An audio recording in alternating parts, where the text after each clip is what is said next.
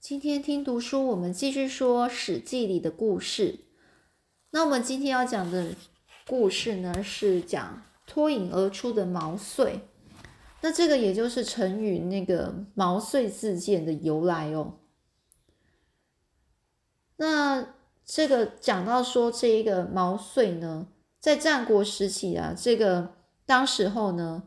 呃，其实那时候秦在在，特别是在战国末年的时候，末年就是最后面后面几年，秦国是越来越强大，所以各个诸侯国呢的公子贵族，公子贵族哈，就是比较有钱哦，他们呢是为了要对付秦国的那些入侵，或是挽救自己国家的那种灭亡，快要灭亡的那个窘境哦。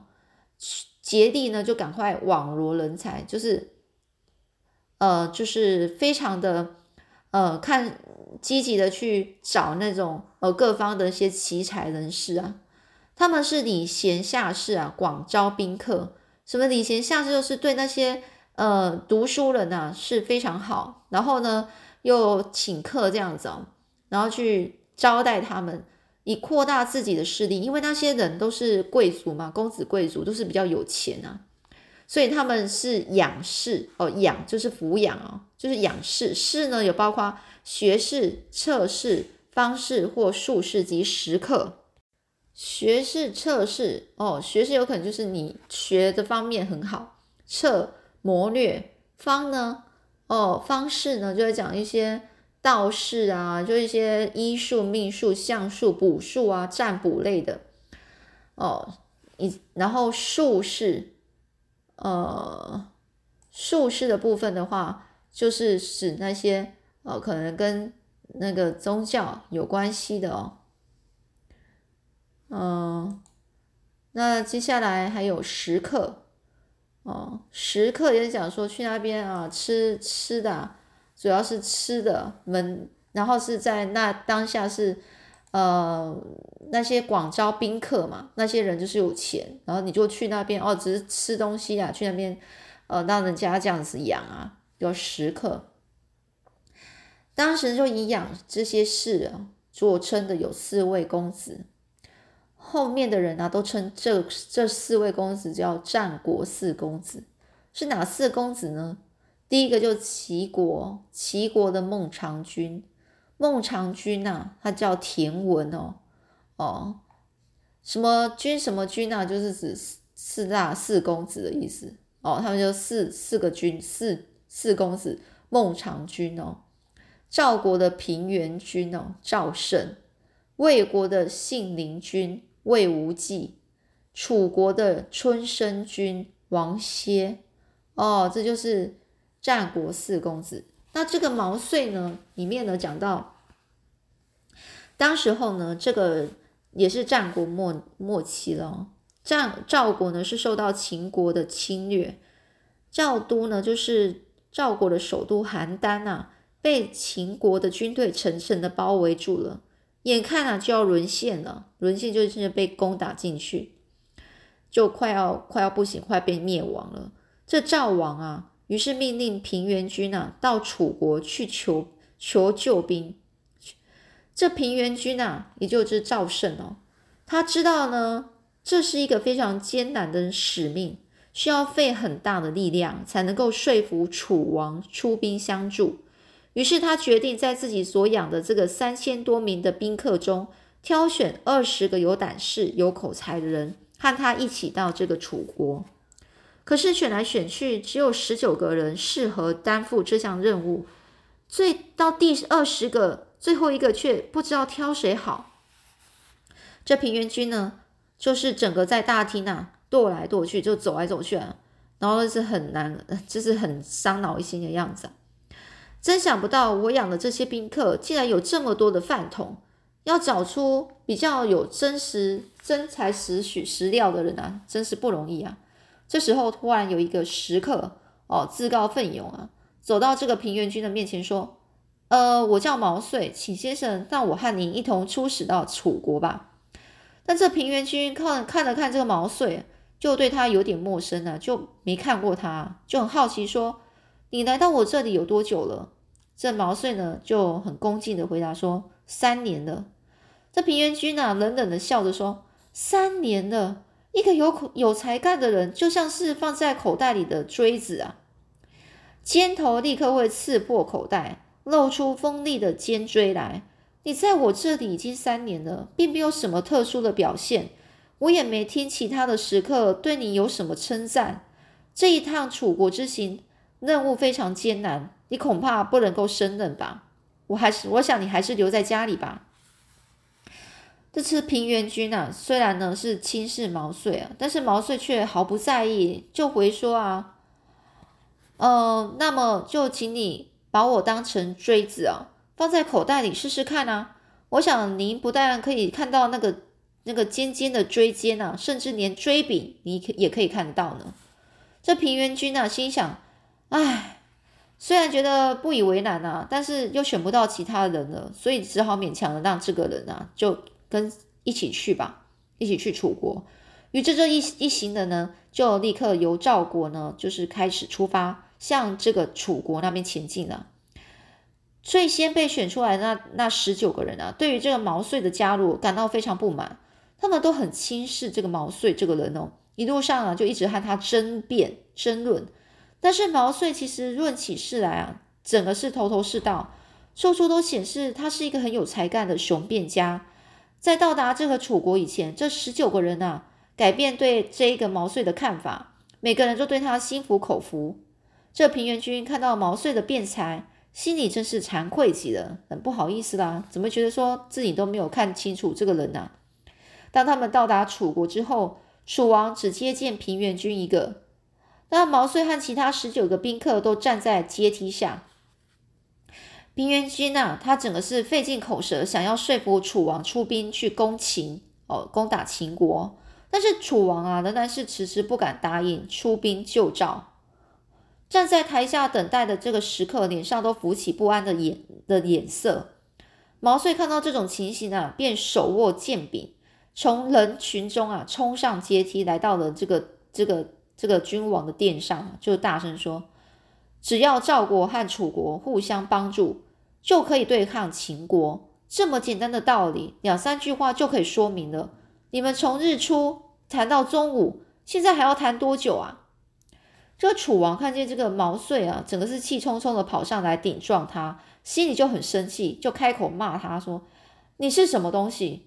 我和你们主人在说话，哪里有你插嘴的份啊？”还不赶快滚下去！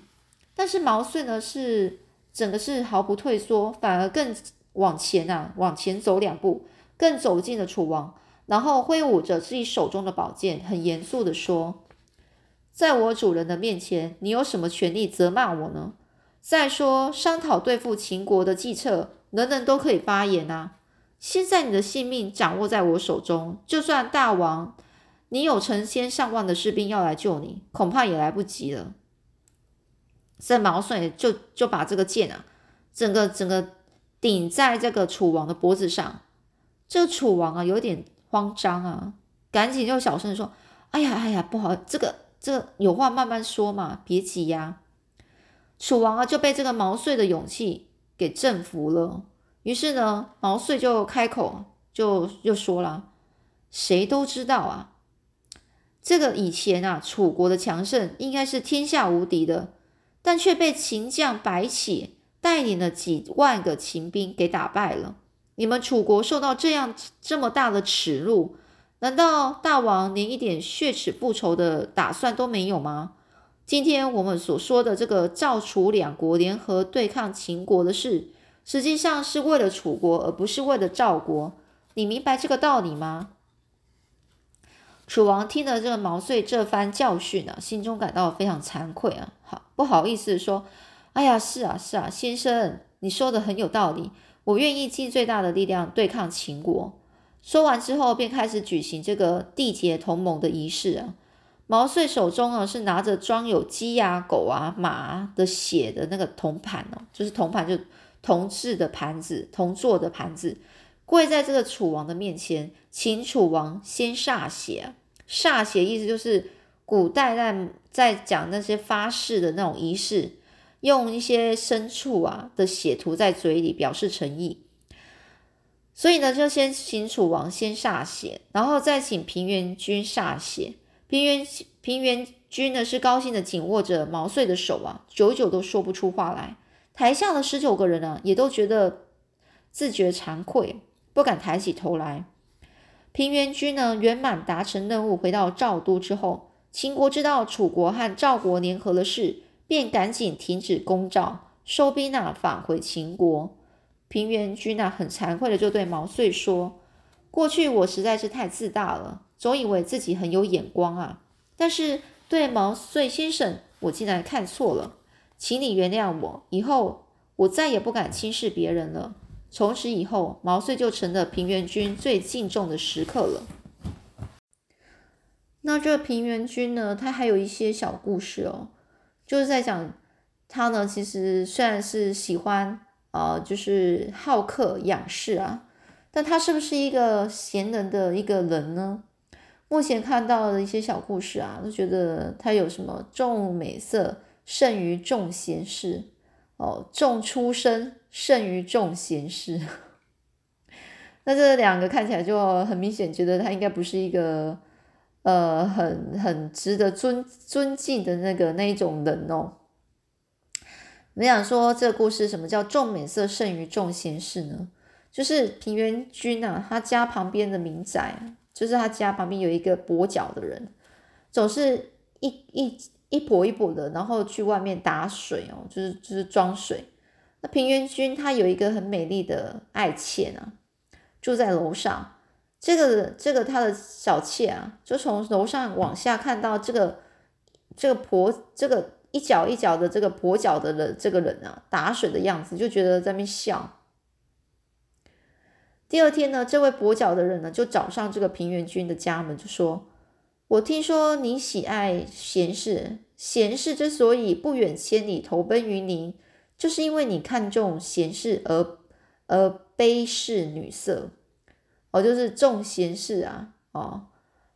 但呢，我不幸的身为残废。”可是您的机器人却在高楼之上公然的耻笑我，我希望得到耻笑我的那个人的头。这平原君呢笑着说：“好吧。”然后就等这个跛子、这个跛、这个跛脚的这个人啊离开之后呢，这个平原君他就笑着说：“这小子竟然因为这样子，我这样子我的妾这样笑他，这样所以就要杀他，这不是太过分了吗？”所以他没有杀掉他的他的妾。那过了一年之后呢？这个宾客以及门下那些食客啊，不知道什么原因啊，陆陆续续离开了。这平原君就有点不不解，就不了解为什么这样子。他就说：“我赵胜啊，对待各位先生不曾有敢有失礼的地方，可是离开我的人为什么这么多呢？”于是呢，这一个有一个门客走上前来，就跟他说：“因为你不杀耻笑那跛脚的那个的。”呃，就是耻笑那个跛脚的那一个妾，大家认为你应该是喜好美色而轻视贤士，所以贤士就离开了。于是平原君啊，就命人啊砍下那耻笑跛脚人的那个妾的头啊，然后亲自登门，呃，拿给这个跛脚的人，趁这个机会去向他道歉呢。那之后呢，这原来原来离去的这些宾客又陆续回来了，这。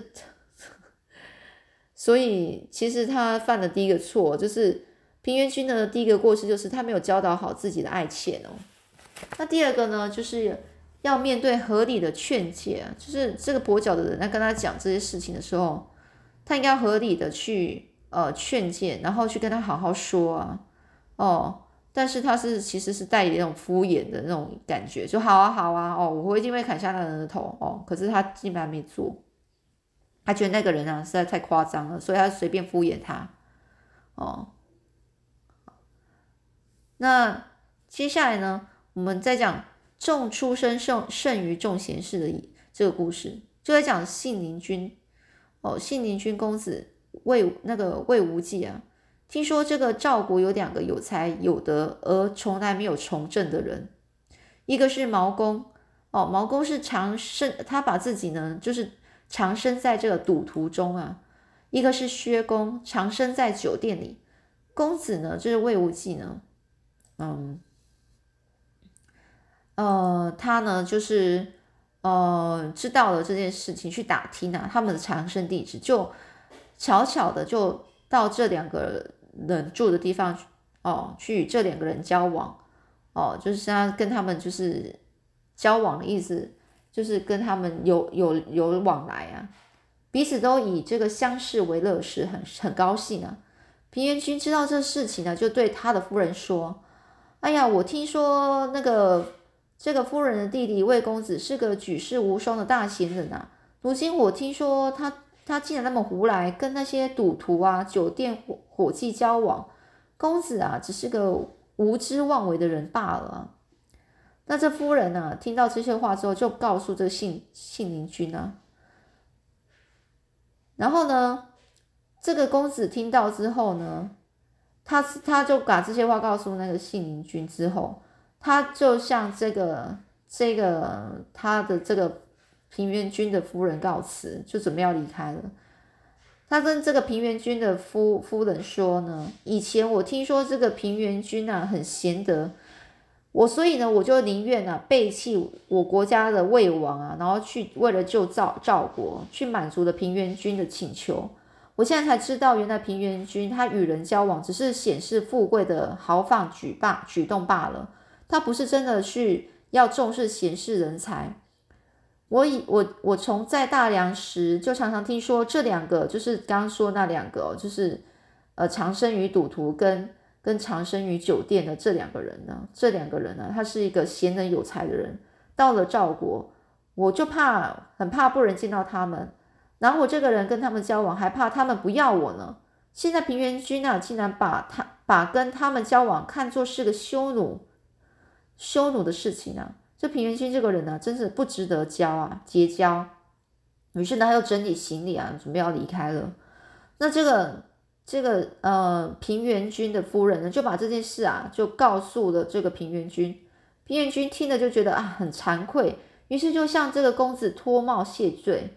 坚决要把公子啊，就是就是信陵君给留下。这平原君门下的宾客听到这件事，也一半人就离开平原君啊，归附于这个信陵君了。天下的士人也都去投靠了信陵君，归附在他门下。公子的为人使这个平原君的宾客呃仰慕，而今都到信陵君的门下了。哦，本来他是平原君门下，大家知道这件事情之后，大家跑去信陵君那边去了。哦，贤士啊，就跑到那边去了。哦，这是有关于在《史记》里面讲到一些小故事哦。好，那么今天先讲到这里啊，有关于平原君的一些故事。平原君，呃，我当时候印象他也真的好像不是一个，因为他算是有一种那种就是贵族贵族出身的，所以可能他比较不是很了解一些呃其他的一些呃。那种呃底下人的一种呃贤人的人啊，还有一些品德部分啊，重他们就比较重视，就可能会被影响到有关于就是会比较会重色，然后呢或是重出身的这种些呃其他的那种通病哦。那他还有一些其他故事，呃，我们有机会再说喽。